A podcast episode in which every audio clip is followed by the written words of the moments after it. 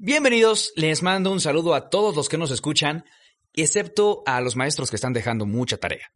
A ustedes les mando un abrazo y, y otro abrazo, porque tampoco ha de ser tan fácil estar calificando tanta tarea. Comenzamos. Biblia Soul. Biblia Soul.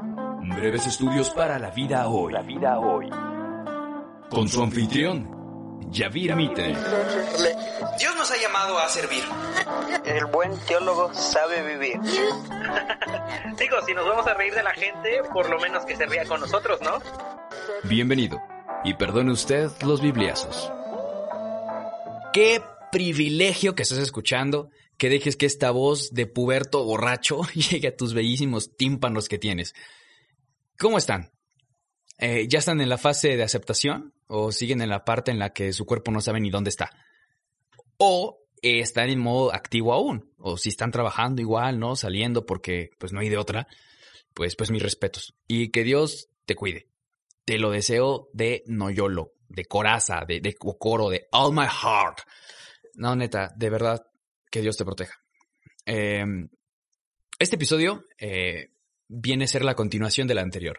En el anterior hablamos sobre ser sal de la tierra, en esta serie que hablamos sobre la identidad, y hablamos sobre cómo el amor y la misericordia de Dios pueden impactar tu vida al punto que quieras que impacte otras vidas. Porque esta ilustración está en un pasaje muy fuerte que habla de la ética de los que siguen a Jesús. Mateo, un hombre que no vivía en un ambiente muy ético que digamos, recibe la misericordia de Dios y quiere que todos la reciban. Hoy quiero entrar de lleno en la ilustración de la sal. Te comenté un poquito que antes de que existieran los refrigeradores, estos aparatos cuadrados que, que hacen ruido en la madrugada para espantarte, o que ya vieron tu cara 53 veces este día, no te hagas. Ya sé que lo abres para ver si hay algo nuevo. No hay nada nuevo. Sigue lo mismo. No abras el refri. No. Es más, la próxima vez que lo abras, mira, de coraje le pegué otra vez el antipop. La próxima vez que lo abras, toma tu smartphone, tómale una foto y vete. Si lo quieres volver a abrir, saca tu smartphone, abre tu galería, revisa la foto y date cuenta, amiga, hay lo mismo en el refri. Pero bueno, ese no era el punto. Eh, antes de que antes de que existieran los refrigeradores, eh, se usaba la sal para conservar la carne. Era un, un, elemento bien importante y bien valioso en el tiempo de Jesús, eh, y se usaba para conservar la carne. Pareciera como si la sal le diera vida a la carne muerta, porque evita que se pudra tan rápido como sería natural. ¿Eso qué quiere decir para nosotros? El mundo necesita el sabor, la pureza que el cristiano puede aportar. Y si el mismo cristiano ha perdido el encanto, ha perdido la pureza de la vida cristiana, ¿de dónde puede sacar el mundo estas cosas? El mundo se ha vuelto cada vez más podrido y como discípulos de Cristo debemos dejar huella en este mundo con nuestras vidas. El mundo está en incertidumbre, en desesperanza, pero tú tienes en el corazón esperanza para ellos. Llévala a sus vidas. O sea que no puedes vivir la vida del reino en un ámbito privado. Debemos vivirla como lo hizo Cristo. Jesús no vivió como un espécimen lejano y extraño, se identificó con los seres humanos en todo. Tuvo hambre, tuvo sueño, tuvo llanto, etcétera, todo eso, pero sin pecado. Se identificó con su pueblo, con las tradiciones, las fiestas, la cultura. Cuando no era pecaminoso todo eso lo hizo. Se identificó incluso con su familia tomando el oficio de carpintero, que era más parecido al actual oficio de albañil, con todas las implicaciones, porque no era un oficio sencillo, ¿sabes? No era delicado, era más bien rudo y requería de fuerza para llevarlo a cabo.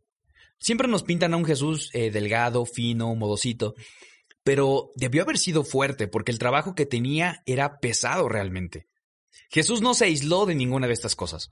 Si bien buscaba momentos de comunión con su Padre a solas, no vivía siempre en una montaña o en el desierto. Se movía constantemente para impactar a las personas. Incluso lo vemos sumamente involucrado en fiestas y comidas. Lo vemos comiendo con la gente, lo vemos conviviendo con la gente. Esto tiene que enseñarnos algo a nosotros. No huyas de estas cosas.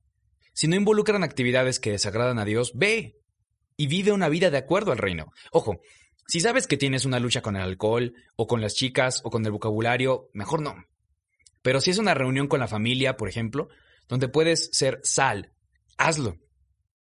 Hubo quienes no entendieron este principio, se aislaron y se conoce como el movimiento monástico, o sea, monjes.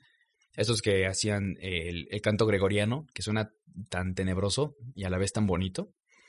Eh, y eran hombres que al ver la podredumbre del mundo, decidieron alejarse de él, recluirse en un lugar apartado para meditar. ¿Cuál fue el resultado? El mundo se perdió de los descubrimientos y la sabiduría de muchos de estos hombres, y ellos también se perdieron de la bendición que es ser pulido por Dios en el mundo. Ahora, en este punto tal vez pienses, ¿de qué me estás hablando? no puedo ni salir al patio. Y sí, ya sé, ya sé, pero en las redes muchos ojos te están viendo. ¿Qué están viendo esas personas que te observan en tus redes? Y en las conversaciones privadas con otros, ¿qué estás hablando? El llamado es a vivir en este mundo firmes y sin vergüenza. No como un sinvergüenza, sino sin vergüenza. Sin vergüenza. Chiste de tíos. Eh, es, es, decir, ya, ya hasta me perdí. El, el llamado es vivir en este mundo firmes y sin vergüenza de los principios que nos rigen. Una vez dijo un predicador, entregarle la vida a Cristo para avergonzarse de su evangelio y avergonzarse de sus principios es una tontería. Recuerda quién eres. Eres sal. Si has recibido misericordia de Dios, tu papel es dejar una huella de pureza, de esperanza y de vida en este mundo lleno de muerte y desesperación. Espero que te haya hecho pensar esto un poquito, en, ser más consciente de lo que estás comunicando en estos tiempos. Aún hay un poquito más que hablar acerca de la sal, pero lo haremos en el siguiente episodio. Gracias por escuchar. Les mando un abrazo, pero de lejitos.